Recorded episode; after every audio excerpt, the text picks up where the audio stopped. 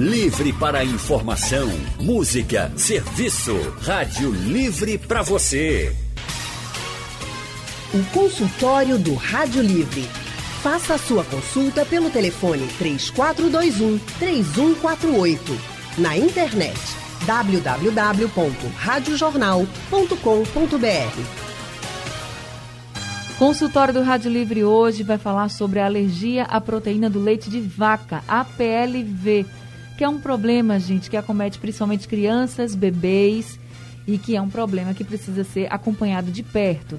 A gente está conversando com a médica pediatra, a doutora Daniele Rodrigues. Doutora Daniele, está me ouvindo? Estou ouvindo. Boa tarde a todos os ouvintes. Boa tarde, Ana. Boa tarde, doutora Daniele. Seja bem-vinda aqui ao consultório do Rádio Livre. Agora eu estou lhe ouvindo bem. Agradeço bastante sua participação. Doutora Daniele, gente, ela é coordenadora da residência de pediatria do Hospital da Restauração do Recife e coordenadora dos acadêmicos do Hospital da Restauração. Quem também está com a gente é a nutricionista Amanda Lima. Amanda, tá me ouvindo também? Estou ouvindo sim. Que coisa boa. boa. tarde. Boa tarde, seja bem-vinda ao consultório do Rádio Livre, Amanda. Obrigada. Amanda, gente, tem mestrado em nutrição pela Universidade Federal de Pernambuco. Ela tem experiência em nutrição clínica e também em alimentação infantil. E é muito importante, nesse período, num diagnóstico de APLV, a gente ter o acompanhamento de uma nutricionista também. Então, se você que está nos ouvindo agora tiver dúvidas, quer se consultar, pode enviar suas perguntas pelo painel interativo no site aplicativo da Rádio Jornal. Tem também o nosso WhatsApp, o número é o 99147 8520, ou se você preferir, você pode ligar diretamente aqui para a Rádio Jornal para falar com a doutora Daniele ou com a doutora Amanda. Eu já vou começar com uma pergunta para a doutora Daniele. Doutora Daniele, quando a gente fala em alergia à proteína do leite de vaca, muita gente pensa que é intolerância à lactose. Mas e são diagnósticos bem diferentes, né? São bem diferentes. O diagnóstico realmente é clínico, né? E a apresentação clínica da criança é o APLV, normalmente a exposição precoce à proteína. E isso vai levar à lesão do, da mucosa intestinal. E aí a criança pode apresentar constipação, diarreia ou até sangramento. Às vezes é só um sangramento retal que a criança chega, o bebê, quando é exposto precocemente ao leite de vaca. Isso a gente está falando, um bebê precocemente, às vezes esse bebê está sendo amamentado e aí ele teve contato com leite de vaca, ele já tem essa reação, né, doutor? Agora, além da constipação, da diarreia, do sangramento que pode acontecer, existem relatos de bebês que foram diagnosticados com a PLV com uma irritabilidade também. Irritabilidade em bebê pode ser um milhão, uma, uma infinidade de coisas, né? Principalmente para um pai, uma mãe, até quem já tem mais de um filho, mas que não teve nenhum filho com a PLV, é difícil de dizer assim, ah, eu acho que se alergia à proteína do leite vaca é alergia a algo que eu estou comendo, né? É difícil do pai saber distinguir, não é verdade? É difícil, realmente. Agora, a criança, a história é bem propícia, né? É uma exposição precoce ao leite de vaca e não é só essa apresentação de irritabilidade. Você Sim. pode ter lesões de pele, né? Um eczema, um eritema. Você pode ter até desconforto respiratório. A criança pode se apresentar de maneiras, de várias formas, porque a alergia à proteína do leite de vaca, ela pode ser mediada por anticorpos ou uma alergia é, celular ou uma alergia mista. Então, tem aquelas crianças que imediatamente ao contato com leite de vaca apresentam logo sintoma. E tem outras que é a manutenção da apresentação ao leite de vaca que a criança vai apresentar a maioria dos sintomas. Era isso que eu ia perguntar. Quanto tempo depois, por exemplo, a mãe é uma, uma pessoa que, como não tem alergia e não tem nenhum problema, ela se alimenta de tudo. Então, ela a, começa a amamentar esse bebê. E esse bebê os pais não sabem, mas esse bebê ele tem alergia à proteína do leite de vaca. Então, quanto tempo depois desse bebê em contato com o leite de vaca, com a proteína do leite de vaca, ele vai ter alguma reação que possa fazer com que os pais procurem atendimento médico? É, na nossa, na medicina, não existe nada assim é, bem concreto. Vai ser logo na primeira exposição, na segunda não é. Isso vai depender da variante que a criança tenha, se a, ela tem uma alergia maior ou menor. E aí a sintomatologia é mais precoce ou um pouco mais tardia. Até a sintomatologia é bem inespecífica em alguns, alguns casos clínicos. Para você ver, tem paciente que quando a gente descobre que se a faca que a, que a mãe cortar é, o queijo, ela usar é, para preparar algum alimento, a colher, alguma coisa, ela pode desencadear a sintomatologia. Até um creme à base de leite ela não vai poder usar. Então, é uma, tem formas mais graves e formas de apresentação mais leve. Se descobrir no início, com um bebezinho bem pequenininho, é mais fácil de tratar, inclusive até de desse bebê receber alta?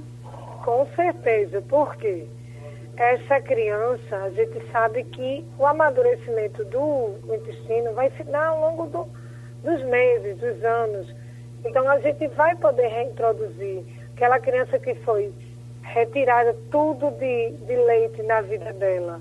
A gente vai poder introduzir até um pouco mais precocemente e ver se ela já tem um amadurecimento imunológico intestinal suficiente para voltar a tomar o leite sem problema. Tá certo. Agora eu vou conversar com a doutora Amanda, porque quando a gente, como a gente já conversou aqui com a doutora Daniela, é preciso mudar essa alimentação. O bebê que amamenta, que é amamentado, na verdade, a mãe que amamenta, precisa mudar essa alimentação. Doutora Amanda, é difícil. Você escutar do médico, seu filho tem alergia à proteína do leite de vaca. O que que essa mãe vai poder comer? Porque eu acho que é essa pergunta que as mães fazem primeiro. Meu Deus, o que é que eu vou poder comer agora? Porque para você amamentar, você tem que se alimentar bem. E aí, quando você restringe, como fica a alimentação dessa mãe, doutora Amanda? Isso, é, não é fácil, né? Por isso que a gente sempre recomenda que essa mãe esteja em acompanhamento também com o nutricionista, para ela não fazer restrições excessivas na sua dieta.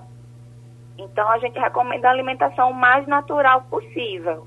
O que ela vai realmente restringir são os alimentos que contêm leite ou seus derivados, né? Queijos, é, enfim, preparações industrializadas também que possam conter leite, bolo, biscoito, bolacha é importante que essa mãe seja muito bem orientada quanto à leitura de rótulos, para poder saber identificar os alimentos que podem conter leite e evitar o consumo, né? É, a gente libera uma alimentação baseada realmente em produtos naturais, frutas, verduras, carne, peixe, ovo, né? Então, tudo que vier da natureza vai ser benéfico para essa mãe ela realmente só vai precisar excluir os alimentos fonte de leite. É porque às vezes é difícil, por exemplo, a senhora colocou aqui, bolacha. Bolacha é uma coisa tão comum na nossa alimentação, Isso. na alimentação popular, às vezes a gente nem se toca que a bolacha tem leite, assim. A gente não para para pensar, porque é tão comum ali, então aquela mãe pode ter tirado o leite, claro, porque o leite está bem ali, né? É leite, então eu tenho que tirar o queijo, Isso. tenho que tirar a manteiga. Mas aí, se eu vou comer uma bolachinha de água e sal, sem nada isso. e tá tudo bem. Não tá, né? Porque a bolacha tá. contém leite. Por isso que a gente orienta muito bem a leitura dos rótulos. É importante que essa mãe ela se atente ao que ela está comendo.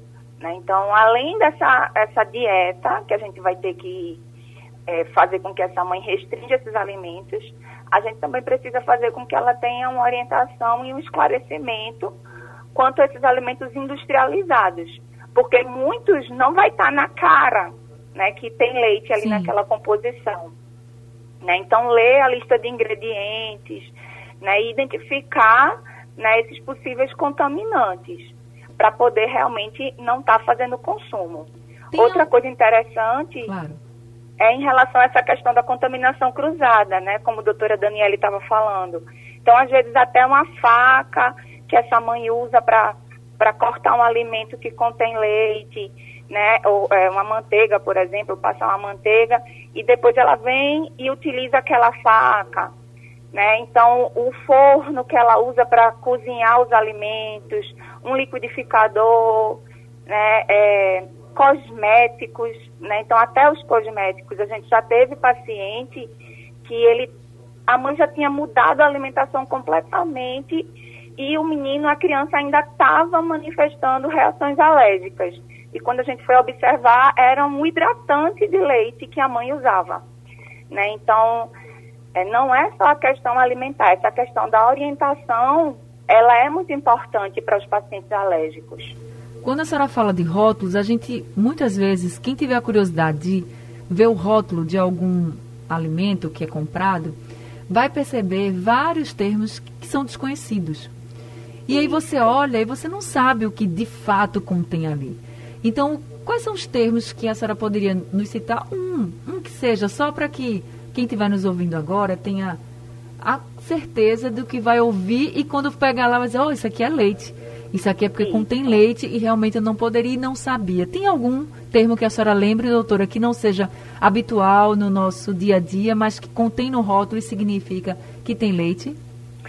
Sim, a gente tem vários, né? É, normalmente, é, nos rótulos, na lista de ingredientes, é muito comum que ele coloque o nome da proteína láctea que tem naquele alimento. Então, por exemplo, vem caseína, lactoalbumina, lactoglobulina, né? Então, esses termos, eles já chamam a atenção. Além disso, a, a legislação atual, ela obriga né, a rotulagem a ser muito clara quanto a possíveis traços, né? Então, por mais que não tenha leite, se aquele alimento ele foi produzido né, é, em uma fábrica que trabalha com alimentos lácteos, a rotulagem é obrigatória no que diz respeito a conter. Pode conter traços de leite. Né? Então, Sim. isso também a gente precisa observar. E essa mãe, por exemplo, a mãe que está amamentando, ela não pode é, comprar algo que seja para intolerante à lactose, porque como há essa confusão, a gente já falou aqui que são problemas diferentes, tá, gente? Então, Sim. hoje a gente tem muitos produtos que são para pessoas que são intolerantes à lactose. Então, pode ser que alguma mãe vá e diga, ah, se, eu, se o meu filho tem uma alergia à proteína do leite de vaca, eu devo poder comer isso, porque intolerância à lactose pode comer. Quem tem intolerância à lactose pode comer. E não pode, né, doutora? Não. É o a lactose, ela é o carboidrato do leite, né? É o açúcar que vai ter no leite. Então, o paciente que tem alergia alimentar, ele vai ter uma intolerância à proteína, né? A proteína láctea. Então, o fato de não conter o carboidrato não exclui a presença da proteína. Né? Então, os produtos para pacientes que são intolerantes à lactose, eles vão conter leite, vão conter proteína láctea. Ele, o que ele não vai conter é o carboidrato, nesse caso a lactose. Tá certo. Doutora Daniele, quanto tempo uma criança pode ficar sofrendo com essa alergia à proteína do leite de vaca? Veja, o, como você falou, o mais importante é o diagnóstico precoce desse paciente. Sim. Então, quanto mais precoce Quanto menos exposição, menor quadro clínico.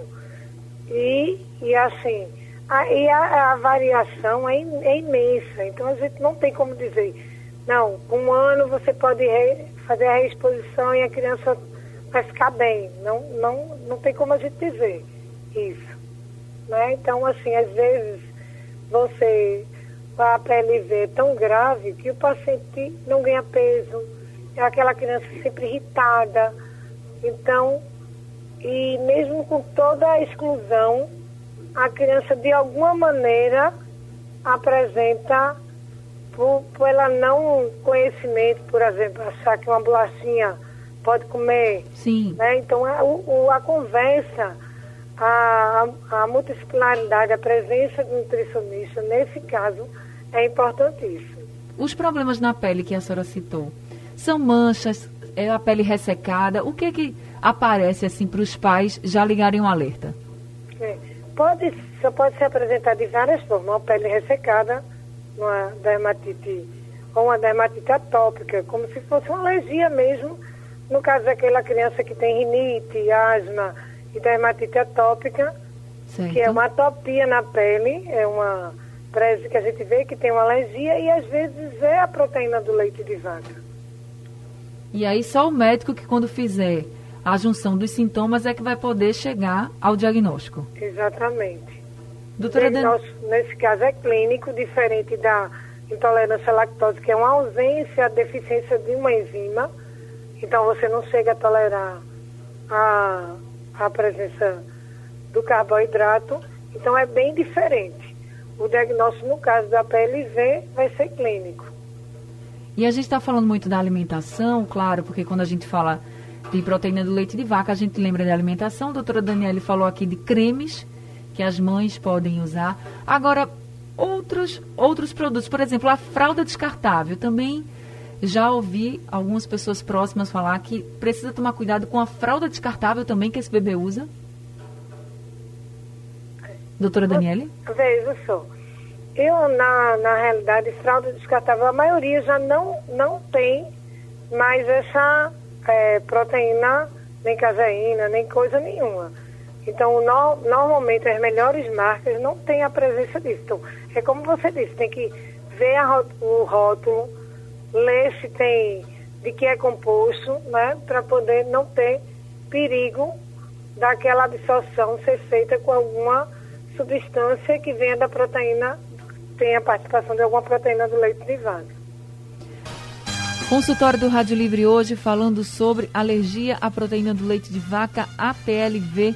Estamos conversando com a médica pediatra, a doutora Daniele Rodrigues, e também com a nutricionista Amanda Lima. Amanda, com relação à alimentação da mãe, a sua orientação, claro, seguindo aí todos os protocolos médicos, é que essa mãe corte tudo que for leite e derivados também, tudo que contiver leite e derivados. Agora, quando esse bebê que foi diagnosticado com a PLV começa a ter a introdução alimentar além do leite materno, a partir dos seis meses de vida. Como deve ser feita essa introdução alimentar? Olá, é... em relação à introdução alimentar, a gente também vai seguir o mesmo preceito do que a gente vai propor para a mãe, né? A gente não deve fazer uma dieta muito restritiva, né, para esse bebê, muito pelo contrário, ele precisa ter uma dieta variada, o que a gente realmente vai restringir né, são os alimentos fonte né, de leite de vaca. Né? Então, a gente pede que essa mãe ela tenha muita atenção na oferta de novos alimentos. Né? Então, a gente não recomenda que seja introduzido é, dois alimentos de forma simultânea, por exemplo. Ela precisa inserir um alimento por vez né, na dieta desse bebê e observar né? Normalmente observar por um período de uma semana, né, para ver se esse bebê vai manifestar alguma reação alérgica a esses outros alimentos. A gente sabe, né, que a criança que é portadora de alergia à proteína do leite de vaca, ela pode desenvolver alergia a outras proteínas alimentares. Então, fazer essa introdução de forma cautelosa, com paciência, mas ao mesmo tempo é, seguindo as mesmas recomendações de uma criança que não tem alergia, né? A gente vai manter uma dieta variada para esse bebê, para não fazer restrições desnecessárias.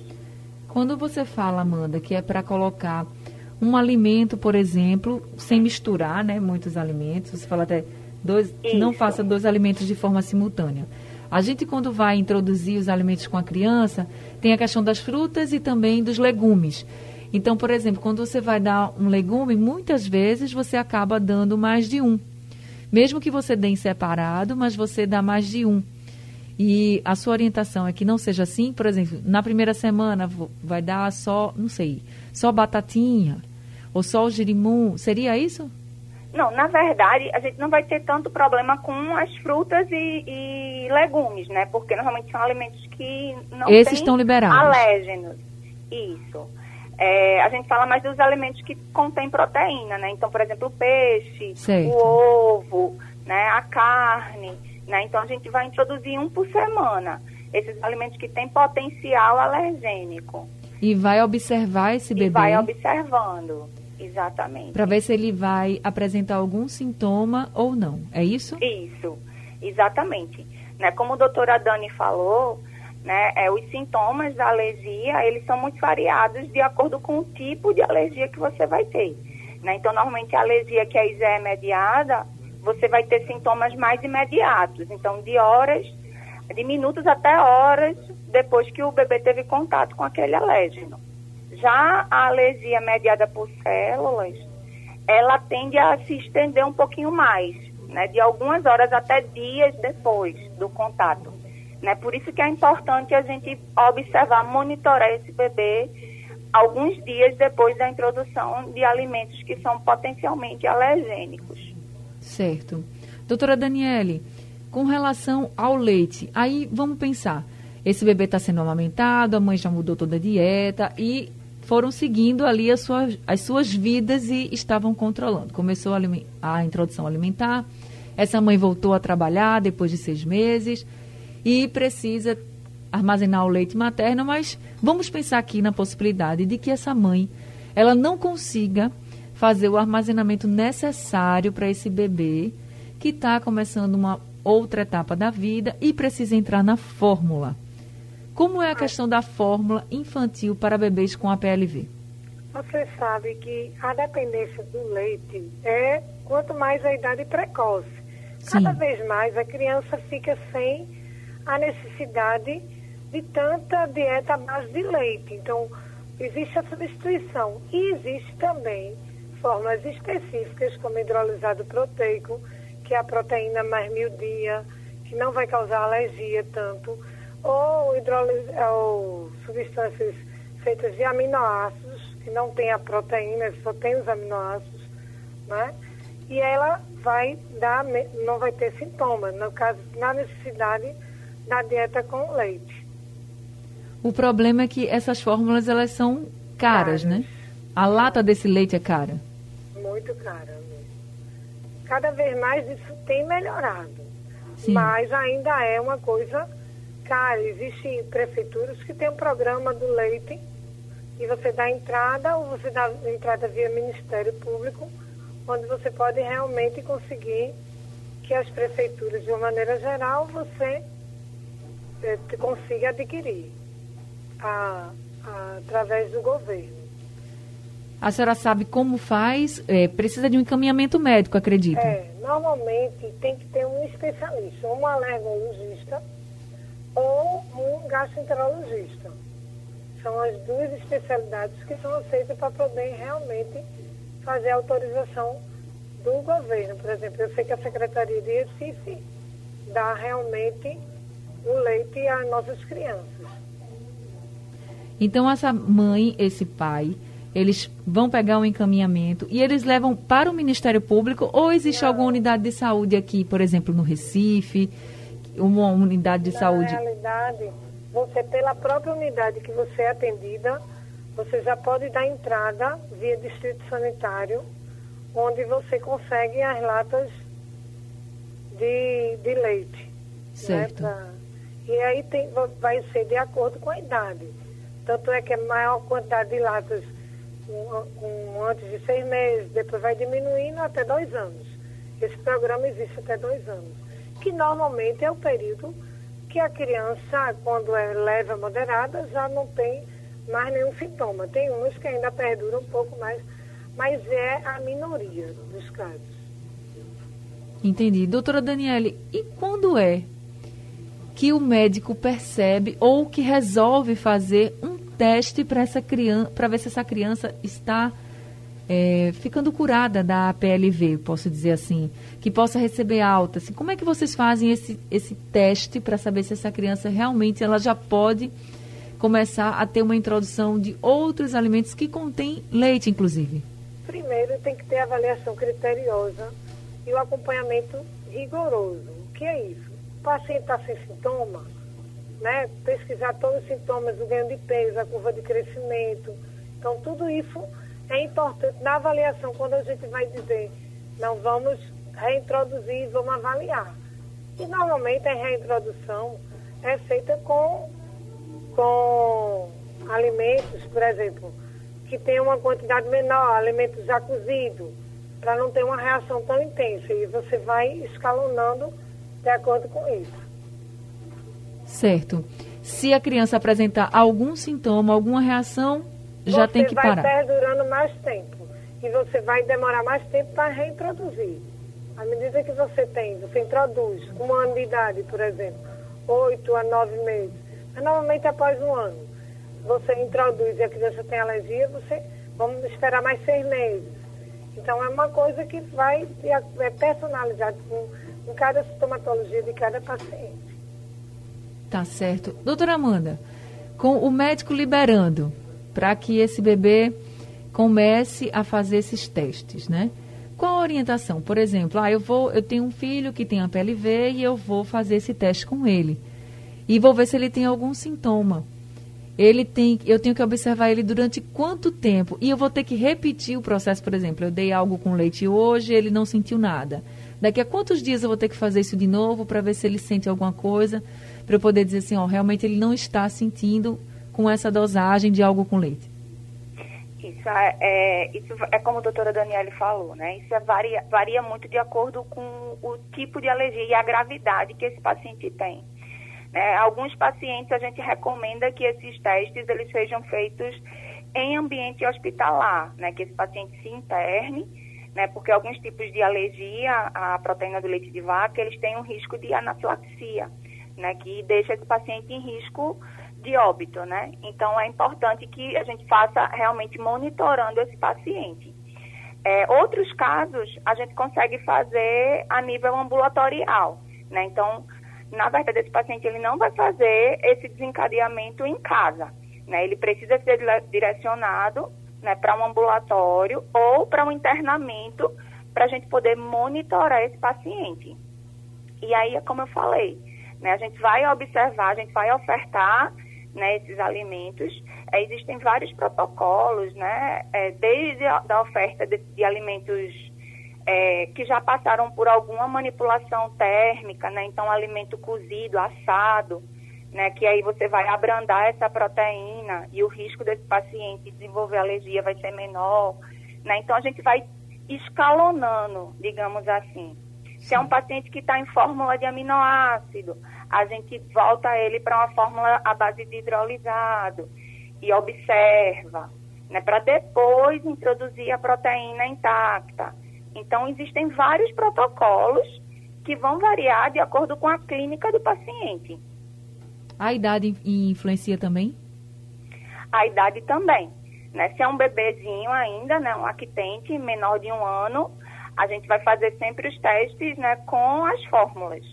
Se é um bebê maior, né, uma criança depois de um ano, dois, três anos de vida, a gente já pode começar com os próprios alimentos, com preparações que contenham leite. Mas é importante, ainda assim, que esse paciente esteja sendo monitorado.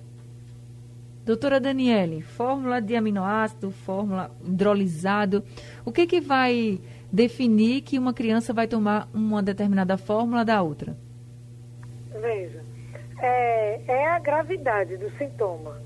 Normalmente o hidrolisado proteico não é uma forma tão, tão como a da aminoácido, que é para as formas mais graves. Né? Então, às vezes, a gente começa com hidrolisado proteico, o paciente permanece com alguma sintomatologia, permanece com um não ganho de peso ideal, e aí você passa para o aminoácido. Tem formas que é tão graves que o paciente chega tão grave que a gente já vai direto para o de aminoácidos. Nossa senhora, imagina o desespero, né, desses pais, quando já que a forma, a forma é tão grave do APLV. Agora a senhora disse que a gente tem que ter cuidado com tudo, com creme, inclusive cremes, eu acho que assim é algo que a gente nem, nem iria pensar. Quando a gente fala em alergia à proteína do leite de vaca, tenho certeza que muitos pais nem pensam nessa questão do creme que usam, enfim. Agora, me veio à cabeça se medicações também a gente precisa ficar atento. Tem medicações que levam leite ou não? Medicação é, não leva e os pais podem ficar tranquilos de acordo com.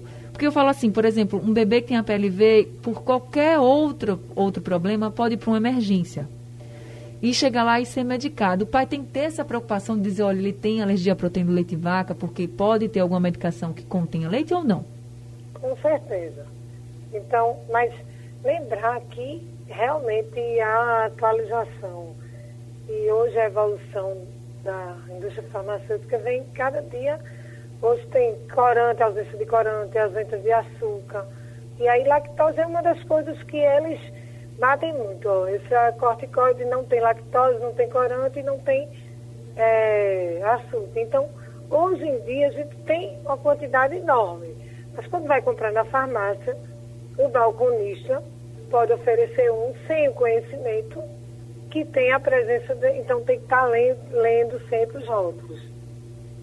E tem que também dizer sempre, né, o que é. o, o, seu filho tem. É como se fosse uma alergia a um crustáceo, por exemplo, que a gente precisa sempre ter cuidado com o que vai ter ali na, naquela, naquele prato? Não deixa de ser. Agora, graças a Deus, normalmente em, em criança é transitório, né? Ou você tem no início da vida e depois você tem um amadurecimento desse intestino, do sistema imunológico e você supera essa alergia.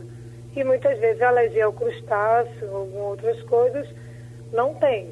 Engraçado, por exemplo, o leite de. A alergia ao leite de vaca, muitas vezes antigamente se dava leite de cabra. Né? Não, Isso. vamos dar leite de cabra que não tem alergia, mas hoje já sabe que por 30%, 40% dos pacientes que têm alergia ao leite de vaca vai ter também a proteína do leite de cabra. E a senhora vem percebendo que, inclusive, no nosso convívio, muitos diagnósticos vêm surgindo de APLV. A senhora vem percebendo esse crescimento ou não? Assim, eu não identifico um crescimento. Eu acho que existe um diagnóstico precoce. Pelo conhecimento, por essa divulgação que a imprensa faz, como hoje, você tem um diagnóstico mais precoce. A mãe começa a se preocupar e vai no médico e diz, doutora, não pode ser alergia, né? Infelizmente, a gente tem visto que nem todo mundo tem o seu pediatra, né? Vai muito em emergência. Isso dá, dá dificuldade no diagnóstico precoce, realmente. Sim. Tem que ter um, um profissional que acompanhe a criança. Agora, só para. A gente já está chegando ao fim do consultório, eu queria conversar com a senhora o seguinte, doutora Daniele. Muitas mães, a, quando tem o diagnóstico do filho com APLV, se perguntam: será que eu fiz alguma coisa durante a gravidez? Será que eu comi alguma coisa que fiz algo de errado que acabou que meu filho nasceu assim? É, tem alguma relação entre a alimentação da mãe e o bebê nascer com APLV? Veja, existem vários estudos alguns mostrando que realmente a alimentação na gestação pode estimular o sistema imune, mas é, isso tem muito a ver, os trabalhos mostram que o amadurecimento do, do trato gastrointestinal da criança e do sistema imunológico, a imaturidade que ele tem e que com o tempo ele, ele realmente consegue se alimentar do leite sem grandes problemas. Tá certo. Doutora Amanda, o que a senhora pode dizer para os pais que estão com os bebezinhos em casa, com as crianças com esse diagnóstico de APLV e que já estão assim, sem saber o que fazer? Porque às vezes até mudam a dieta e não conseguem fazer com que a criança se acalme né, e que os sintomas desapareçam. O que, é que a senhora pode dizer? Isso, é normalmente na prática, né, é esse perfil mesmo que a gente encontra, né? Os pais eles chegam bem preocupados. Normalmente já trocaram, né, já passaram por vários leites, né, já usaram várias fórmulas diferentes. É, e isso muitas vezes agrava o quadro. Né? Então eu acho que a mensagem que fica no final é que se você percebe né, que o seu filho tem né, alguma, é, algum desconforto, alguma manifestação diferente do habitual, né, principalmente quando ele consome né, é, fórmulas infantis, quando não está só em aleitamento materno, é, procure um profissional para lhe assistir. Né? Então, um pediatra, né, essa questão que a doutora Daniele falou também, de ter um pediatra que faça assistência né, dessa criança, que acompanhe o crescimento. Né? Nem todos os pacientes com a PLV vão ter aqueles sintomas clássicos. Né? Então, às vezes, o diagnóstico realmente é difícil. É uma criança irritada, é uma criança que não ganha peso, né? uma criança é, que não dorme bem, né? uma criança que tem refluxo. Né? Então, é importante que tenha essa assistência do pediatra, né? que faça todo esse monitoramento de ganho de peso, coloque na curva para ver se esse bebê está tendo um crescimento e desenvolvimento adequado. E também procure um nutricionista né, que é, possa lhe assistir também, principalmente nesse momento de introdução alimentar, né, que existem essas dúvidas de qual alimento pode ofertar, do que não pode, né, para também não fazer uma dieta muito restritiva para essa, essa criança e ela tenha também prejuízos no seu crescimento. Né? Então, tá procurar assistência de forma precoce. O né? mais Ter rápido monitoramento possível. o mais rápido possível. Exatamente. Até porque você que é mãe vai ter que se alimentar bem para amamentar seu filho. Também. E o, o bebezinho que está começando a introdução alimentar também tem que ter uma alimentação muito boa, bastante saudável e todos vão viver aí bem e saudáveis. Doutora Amanda, muito obrigada por esse consultório de hoje, por todas as orientações, viu? Obrigada a vocês pelo convite. Seja sempre muito bem-vinda ao nosso consultório. Doutora Daniele Rodrigues, também muito obrigada por esse consultório de hoje, pelas orientações que a senhora trouxe para a gente. Eu agradeço muito o convite. A gente aqui agradece, seja também sempre muito bem-vinda. O consultório de hoje a gente está acabando, mas fica disponível no site da Rádio Jornal e também nos principais distribuidores de podcast e também é reprisado durante a madrugada na programação da Rádio Jornal. O Rádio Livre de hoje está acabando, a gente volta amanhã às duas horas da tarde. A produção é de Gabriela Bento, no site da Rádio Jornal Isis Lima, trabalhos técnicos de Edilson Lima e Big Alves e a direção de jornalismo é de Mônica Carvalho. Sugestão ou comentário sobre o programa que você acaba de ouvir, envie para o e-mail ouvinte@radiojornal.com.br ou para o endereço Rua do Lima 250, Santo Amaro, Recife, Pernambuco.